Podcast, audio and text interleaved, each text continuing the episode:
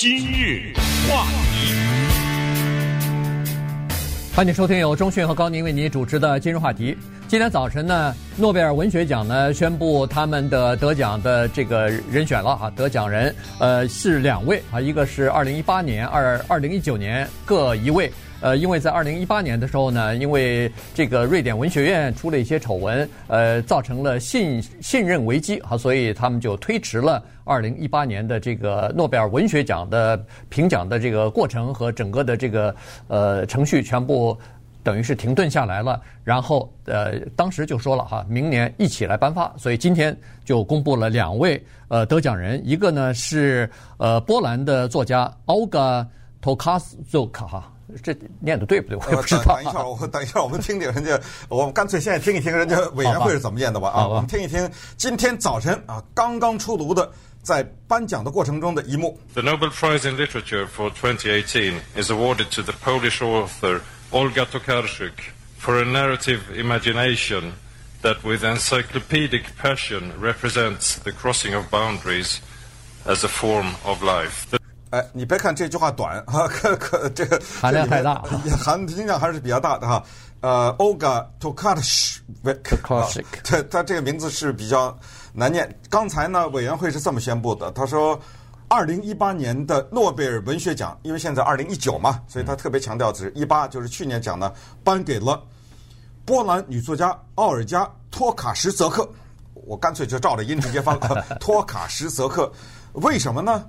给他的颁奖的原因，是因为他叙述表达想象力以及百科全书一般的激情，将穿越界限表现为生活的一种形式。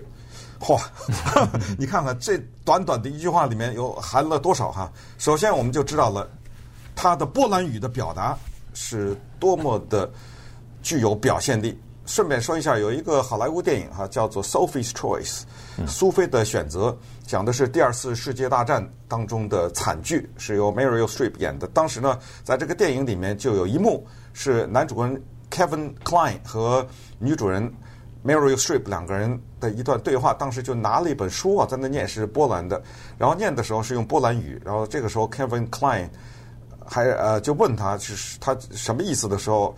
我如果还记得清楚的话，那当时 Meryl Streep 就讲了一句话，他说：“波兰语是这个世界上最优美的语言之一啊，它的表现力非常的强。”好，那么第二个原因是说百科全书般的激情，那我们也可以可以想象，在奥尔加的小说当中，那它肯定是波澜壮阔呀，就是肯定是大面积的各种各样的知识含在这里面。最后呢，是它将穿越界限。表现为生活的一种形式，这才是真正的重点。什么叫做穿越界限？它的英文字是 boundary。那我们知道，在英文里一说到 boundary 呢，它有两个含义：一方面是界限，但另一方面它往往也意味着阻碍。也就是说，这个东西你过不去，嗯，呃，这是一个阻碍。孔子说了，“不逾矩”，就是这个意思。就是我到了七十岁啊，我是随心所欲了，我不会越。过任何的界限，可是呢，奥尔加的作品他偏偏要穿越界限。那么在这里表现的是什么？别着急，等一下，在今天的今日话题当中，我们要把这两位作家清清楚楚的介绍给大家，呃，让大家呢对这两个人有所了解。如果你已经了解的话，那当然祝贺你；如果你对他们还不太熟的话呢，那我们就利用这个机会啊，让你在这个呃时间里面了解这两个人。那接下来我们看看。给二零一九年的这个人是谁啊？The Nobel Prize in Literature for 2019 is awarded to the Austrian author Peter Handke for an influential work that, with linguistic ingenuity, has explored the periphery and the specificity of human experience.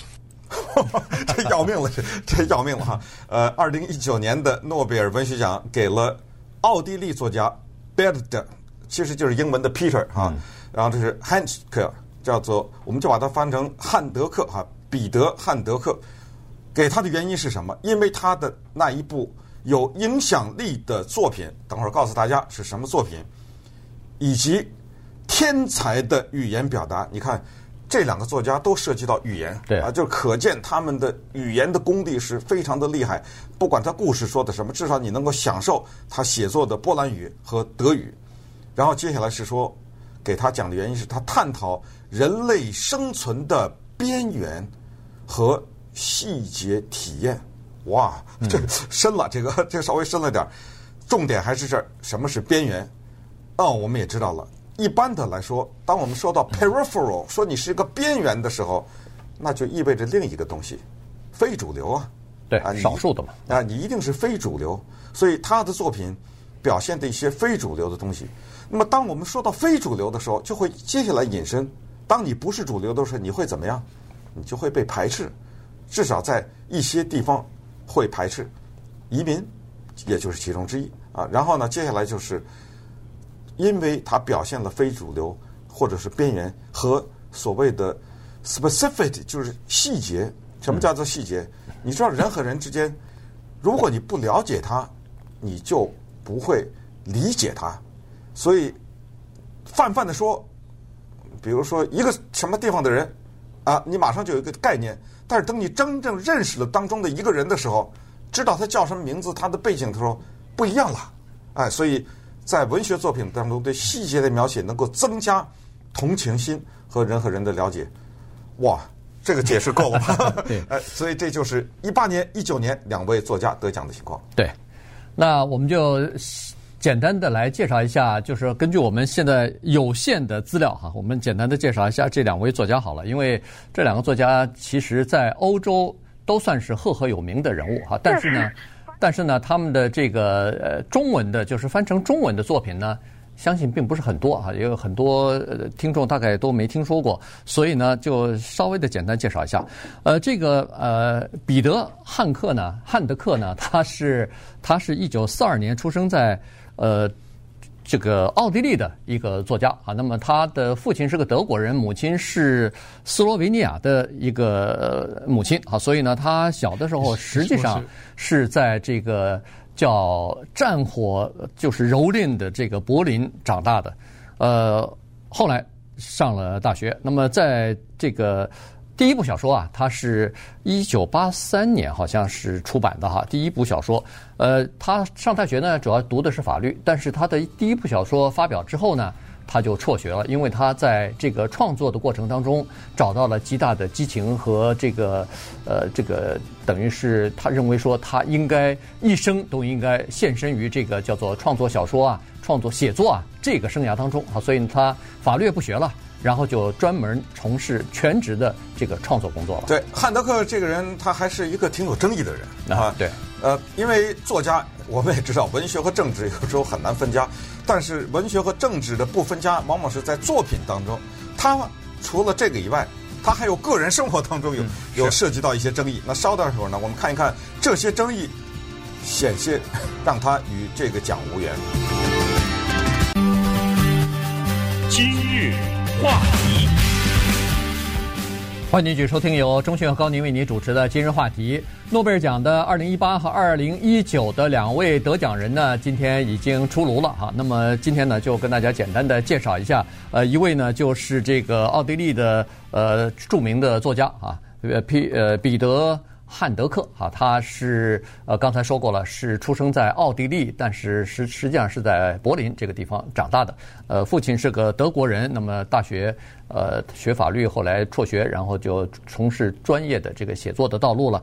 呃，他的这个小说呢，呃是这个呃。各种各样的都有哈，你呃，他的这个题材和创作的这个各种各样的这种呃，非常的丰富形式，包括小说啊，包括这个散文啊，包括剧本啊，他都写过啊。这个一九八七年的电影叫做《欲望之翼》，就是《Wings of Desire》那个剧本，他就是呃。创作人之一哈，就是剧本写作人之一，所以也蛮获好评的。呃，同时他也是欧洲呃，算是这个极具影响力的作家之一哈。二战之后的，所以他在欧洲应该算是挺了不起的一个作家。那么他的一部作品呢，是叫做《梦境中的悲伤》啊，这个是他呃，就是。大部分的作品，我先说一下，基本上他九零年以后基本上就住在德呃的住在法国了，那就说明其实他可能法语也讲得很好，只不过他的作品一般都是以德文呃来写作的哈，然后来发表的，所以他的这个呃刚才说的梦境中的悲伤呢，主要是以他母亲去世作为这个作为这个基础吧，然后写的一一篇呃中篇小说啊，这个小说出来以后呢，也是广受好评，呃，就是讲述了就是。二次世界大战的一些事情哈，所以呢，呃，当时他也获得过就是欧洲的一些这种什么出版人奖啊等等。嗯，但是呢，他的政治方面呢，他和一个人牵上了关系，所以呢，他其实以为自己跟这生啊，跟这个诺贝尔文学奖就从此擦肩而过了。对，呃，这个人呢是以前我们讲过多次，就是在巴尔干战争的时候。经常提到的一个人的名字，后来就不再提了，叫米罗塞维奇。是米罗塞维奇导致了巴尔干战争的爆发。在克林顿做总统的时候，美国的空军出兵，同时把中国大使馆炸了。嗯，这都是在那个时候发生的那个事情。可是米罗塞维奇呢，是汉德克的好朋友。后来在海格对他进行战争罪犯审判的时候，汉德克。就在那法庭下面坐着呢，嗯，看着他的朋友米罗塞维奇在那受审，然后米罗塞维奇心脏病还是癌症我忘了去世了，去世的时候在他的葬礼上面致悼词的那个人就是汉德克，这个在欧洲一些国家，尤其是那个被种族清洗的那些地方，就好像是这个人在希特勒的葬礼上致辞一样啊，那简直就是背上了一个大的黑锅。所以他当时呢也说过，他说很多人提出来说你的作品呢很有深度，很有影响力，甚至可以得诺贝尔奖。他当时就说没可能，就我和米罗塞维奇这关系，他们那个委员会永远不可能把这个奖给我。后来呢他也说过，他说那个时候算年轻吧，等我年纪再大一点，我不在乎了，这种奖可得可不得，我是不在乎了，反正我也不需要用这个奖来证明什么。哎，没想到还真给他了。对对对。呃，在他的一生当中呢，有 两个事儿比比较大啊。一个是他妈妈的死，他妈妈的死亡呢，导致了后来他写的那一部非常有名的作品，就是刚才叫做翻译成什么“梦境的悲哀”。哎，梦境中的悲哀。梦境梦境中的悲哀。呃，我觉得这个翻译欠妥当，因为它的原文呢是叫 “A Sorrow Beyond Dreams”。对。所以我觉得正确的翻译应该是哎。超越梦境之悲哀，我觉得应该是这么一个翻译。它不是在当在那里面是超越出去了。还有一个是，就是在大学学法律的时候是怎么弃法从文的。很多人我们都听说过叫弃医从文，对不对？他怎么会不学法律去去学文学呢？是因为他有一个教授，他在上课的时候啊，这个教授给他的影响很大。This was an old man. 一个老人。He had a very beautiful. Voice, 他的讲话声音很好听。Not the voice you listen now at television. 不是电视上那种好听。Sometimes actors. 也不是演员的那种好听。He had a voice who came from from compassion. 是一个同情、富有同情的声音。And he told me the story of a man. 有一次讲个故事。Who killed a woman after a night with her? He didn't know why he killed this woman. And this professor told told us, us the students. And I was the one who listened. 好，呃，这什么意思呢？就是说，当时那个教授啊，在课堂上讲了一个故事，说一个男的爱一个女人，爱得很厉害，后来两个人呢共度良宵，结果第二天呢，这个男的就把这女的给杀了。他不知道他为什么要杀这个女的。这个故事呢，他说当时教授讲给我们这些学生听的时候，他说只有我一个人。听懂了，哇！所以这个，所以我不知道，就有的时候是包括传教啊，或者是佛教里面讲道，你知道，他就是被点到了。对，接下来发生什么事呢？我听他讲。And I thought, I I told myself, this this is the story of life of the life. You kill some somebody, a woman you know, don't know her, and then you you leave the place for some not to flee. But to go somewhere and to don't really realize what happened.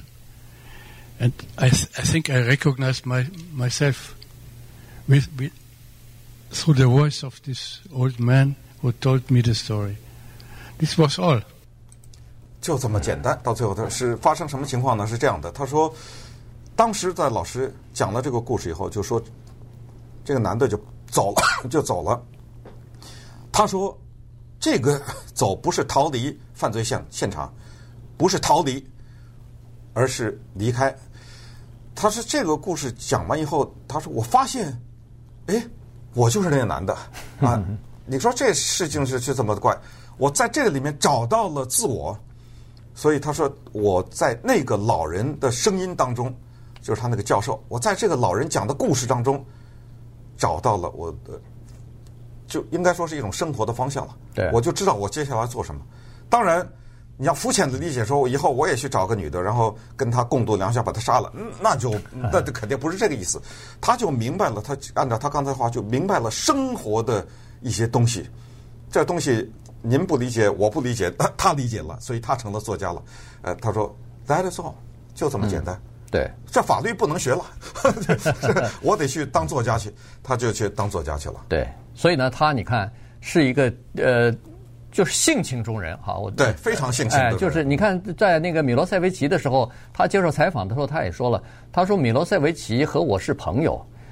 呃，他是一个悲剧型的人物，我不认为他是个英雄，因为米罗塞维奇我们都知道，在那个呃南斯拉夫呃分裂以后，他曾经担任过总统哈，然后犯了这个反人类罪啊什么的战战争罪啊什么呃被判刑呃被国际法庭审判，所以呢他说了一句话特别有意思，他说我认为他是个悲剧人物，不是英雄，他说我是个作家而不是法官，也就是说。我是作家，是一个人，我我可以继续保持我跟他之间的友谊。不是法官，我没有办法评判，我我不评判他到底是对是错。我就从个人的这个呃情感出发，我我跟他还是朋友，尽管他犯了罪了。所以你看得出来，这个跟那个刚才他听那个老教授说那个故事，真的是他就是那样这这一类人，你知道吧？有有激情，然后对他所认准的东西呢。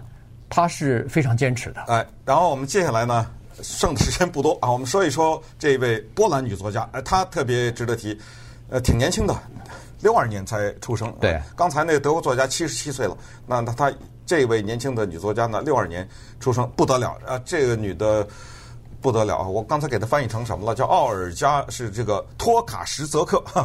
呃，怎么不得了呢？待会儿再说。但是先听一听诺贝尔文学奖啊，他颁奖。你知道，所有的奖都是大早上打电话，是，你知道，而且由于时差的原因，他不管你，他不管你凌晨三点还是下午两点，他有打电话，他们有本事找到你的电话哎，他而且往往就是能找到这本人。我我相信就是在提名的时候就已经把把这些人都拿到了，对，把这些东西都拿到了。听听他这个奥尔加是怎么接到这通电话的啊？Just funny situation because I am, as I told you, on the road. We are driving in Germany, so uh, they called me from um, Nobel Academy uh, just 15 minutes before, and uh, and then I I was so surprised, and I'm still very surprised, and I cannot find out, you know, I yeah the right words how to express, and which is very new for me that there are thousands of telephones and calls and texts, so. Uh, I would like to, to reach a stable place somewhere, a hotel or whatever, and uh, yeah, just to, to take my time to, to react for reaction. 呃他在德国开车呢，哈，对，突然之间这个电话就来了，呃，说你得诺贝尔奖，哎呀，他说我惊奇到什么程度呢？就我已经找不到语言了，我我就是说听无法表达这种感觉啊，是是我得奖了，我我都接接接不上来了。对对对，他说非常非常意外嘛，他太意外了。然后他接下来那个手机的短讯呢，哎，成千上啊，哔啦吧啦哔啦吧啦，那个手机就不，他说不行，这车开不了了，我得找我找找个 安全的地方 停下来，然后来消化一下，对，消化一下这个情绪。找个酒店呢或者什么，不行不行，我这个开不了车，这要出车祸。那好，那稍等一会儿我们再看看这位奥尔加。是一个什么样的人物？今日话题，欢迎继续收听由钟迅和高宁为你主持的今日话题。呃，二零一八年的这个诺贝尔文学奖呢，颁给了波兰的女作家呃托卡什泽克哈。那么这个。她呢，刚才说过了，还算比较年轻的，一九六二年出生，那也就是五十多岁，五十来岁的这么一个呃女作家，在波兰是国宝级的人物了哈。这个她的作品在波兰是非常呃畅销，大家也都知道的。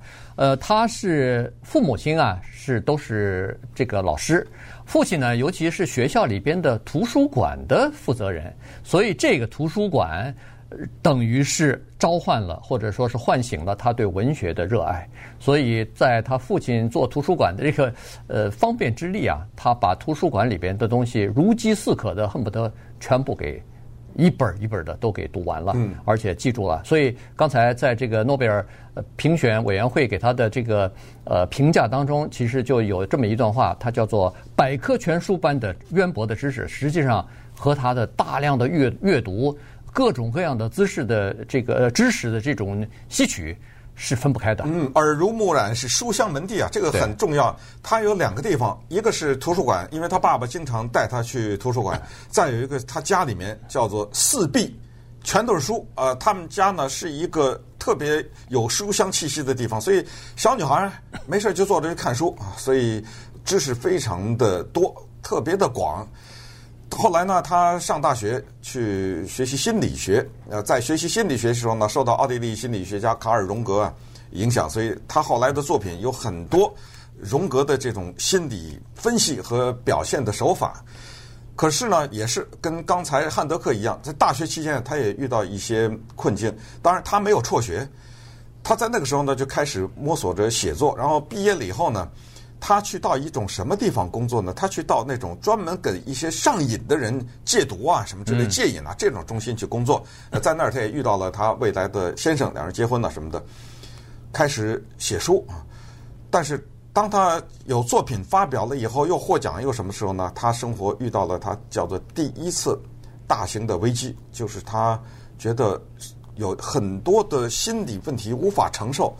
他说：“我得出走。”所以他就离开了。到哪去了呢？你 想不到，去了台湾。呃，他一个人啊，因为那时候他也有了孩子了，到了台湾居住。大大概让老公住在波兰，然后又后来又到新西兰，就离开了家园一段时间，再回去。他可能也没有想到，其实对于很多作家来说，离开他的祖国，往往是激发创作的力的很重要的一个东西。老舍，中国的作家这么大的一个作家，他写的北京的故事《骆驼祥子》是在哈佛写的，呃，他人根本不在北京，所以从这个意义上讲，我记得他的好像《四世同堂》是也是在外国写的，这个得稍微查一下了哈。就是他一些呃很多的重要的在西方其他的康拉德什么的这些作家都是这样，他们到了康拉德是顺便说一下，这是波兰作家，呃，二十世纪重要的作家，也是离开了祖国以后写书。写了很多极具影响作品，所以他也是这样离开了国家一段，哎，突然之间又爆发了新的灵感。对他来说，他的最重要的作品呢，叫做《雅各之书》（The Book of Jacob）。雅各之书啊，你从这个名字呢就可以知道，它有深刻的宗教含义。在圣经旧约里面有一个重要的一章叫做《约伯记》，叫 The Book of Job。呃，《约伯记》里面呢讲的是约伯的苦难和。上帝的考验等等讲的这个故事，那他的这个雅各之书，Jacob 也是圣经的一个重要的人物啊。雅各，呃，他讲的故不是圣经的故事，但是是一个极具宗教色彩的故事，讲一个叫做 Jacob Frank 的人，他带领着他的犹太的信，带领着他们那些呃信徒啊，都是犹太人啊，犹太一个分支吧啊，一个分支是怎么在波兰改信伊斯兰教，嗯，后来又改信天主教的故事，你像。这不可思议啊！这个故事，对对对，他这个第一次他的这个处女作是一九九三年发表的哈，那个时候他写的一本小说叫做《The Journey of the Bookman》，呃，翻译成大概书中人的旅程，呃，讲的是一个虚幻的小说啊，就是把时间设定在十十十十七世纪法国和西班牙，然后一群人去到山里头去，传说当中的山里去找一本神奇的书啊，找一本神秘的书。呃，就是这么一个东西，它呃一出来以后好评如潮，在波兰马上就引起轰动，所以就获得当年的那个那叫呃波兰呃出版人奖吧，大概是。所以呃这是一本，那后来一本刚才说的这个呃，The Book of Jacob 啊，这也是一个非常呃重要的。呃，等于是算是一种突破的这种书哈。但是这个书呢，带给了他点麻烦啊，就是刚才说的《雅各之书》在波兰卖得很好，但是呢，引起反弹，甚至他被称作卖国贼。原因就是他后来多次在公开的场合下讲，他说波兰人，我们常常把自己描成描绘成为受害者，呃。当然，我们也没知道希特勒对不对？一九三九年首先打的就是波兰，好几次，好几次在历史上了是备受凌辱啊。所以他我们常常会这样描写我们波兰。他说：“但是我要通过我的作品告诉大家，我们波兰这个民族是手上沾满了鲜血。我们在欺负别人的时候从来不手软，就因为他的这一些，比如说文字也好，还是公开场合的讲话也好。”结果受到波兰右翼的猛烈的抨击，所以一度是被称作是什么卖国贼啊？嗯，呃，当然我们不能叫他汉奸，因为汉是中国人嘛。对，呃，只能叫他，我不知道这个什么叫什么奸。波兰奸了那就。啊，对，就是就一直是骂成这个东西。呃，后来甚至根据他小说改编的一个电影，在柏林电影节上得到银熊奖的时候，也是有这个问题，也是说，所谓的就是把我们国家见不得人的那些东西呃拿出来等等，呃。都遭到批评，但是呢，他说：“他说我不会因为受到威胁而改变。”嗯，所以呢，他实际上在生活当中啊，真实的生活当中，不是小说作品当中啊，他生活当中也是就反右翼的。呃，他是这样的一个呃这样的一个姿态出现的，经常也是撰文啊，呃，批评一些时事方面的东西，呃，反右翼的什么和他是和正义党有联系的。所以在今年一月份的时候，波兰一个。挺知名的一个自由派的市长，不是被谋杀了吗？被暗杀了。呃，这件事情他还专门写了一篇文章，就刊登在这个《纽约时报》上。呃，就是他对波兰的前途感到担忧啊。他这这篇文章主要阐述的是这个东西。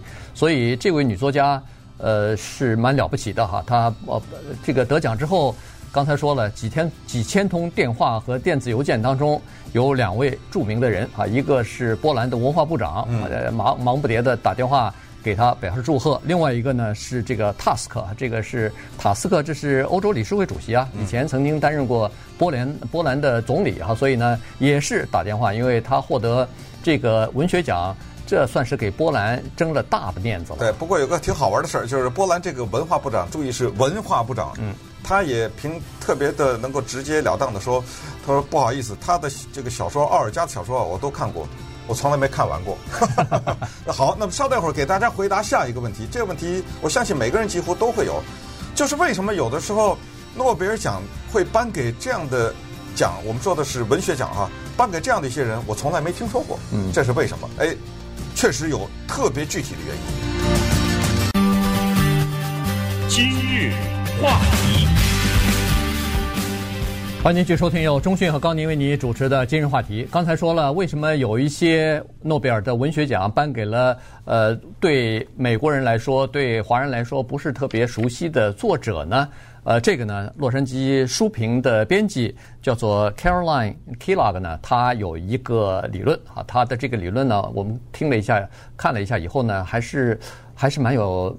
就是非常有道理，对，非常有道理的。呃，为什么会这样啊？他在这里头呢有七个原因，他他指出了他其中的一个原因。第一个原因呢，我就说一下，呃，他当然是站在美国的这个立场，说美国在这个呃二十世纪初的时候，上半叶吧，呃，从二十世纪十二一九一零年一直到一九四几年，这个美国在短短的二十六年里边，一共出了六位这个诺贝尔文学奖的得主，但是从那以后。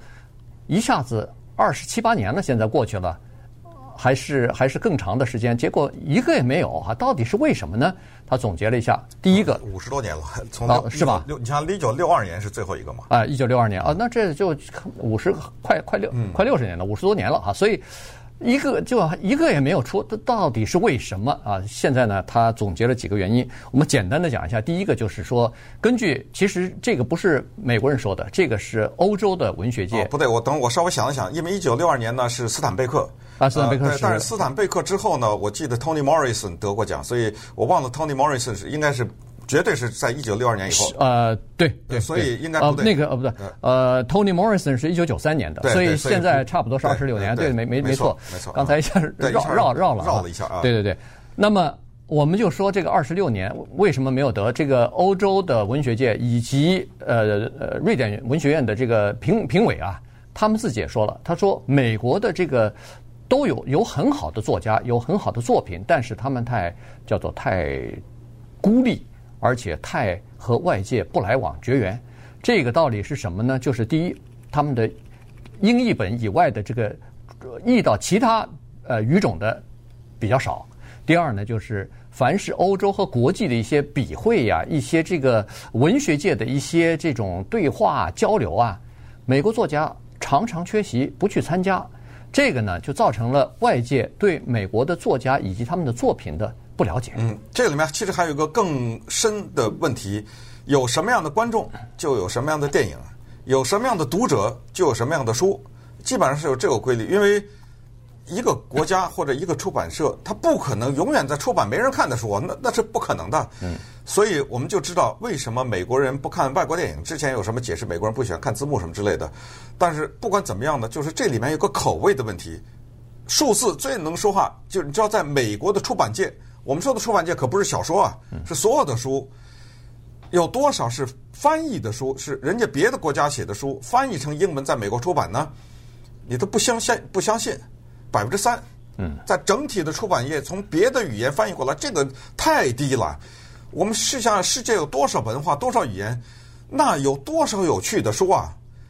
它不翻译，不翻译的原因是什么呢？是出版社看不上？不是，是出版社他非常清楚，我翻译以后没人买，哎，赚不了钱，就是这么一个简单道理。嗯、我翻译了以后，一个什么中国作家放在那儿，莫言得了诺贝尔文学奖，莫言。他买吗？嗯，对不对？是谁呀？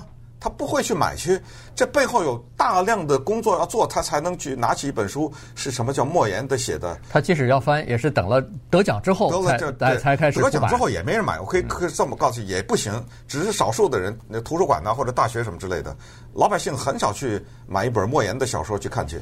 你看那个《纽约时报》什么这种畅销书排行榜上，不可能有的。呃，这是一个情况。但是反过来，你再看看。比如说，欧洲、法国出版界有多少书是从别的语言翻过来的呢？百分之二十七。注意，这不是英语啊，嗯，呃，这什么中文啊、西班牙，对，随便什么语啊，百分之二十七。西班牙百分之二十八。如果你要是到什么斯洛文尼亚这种地方啊。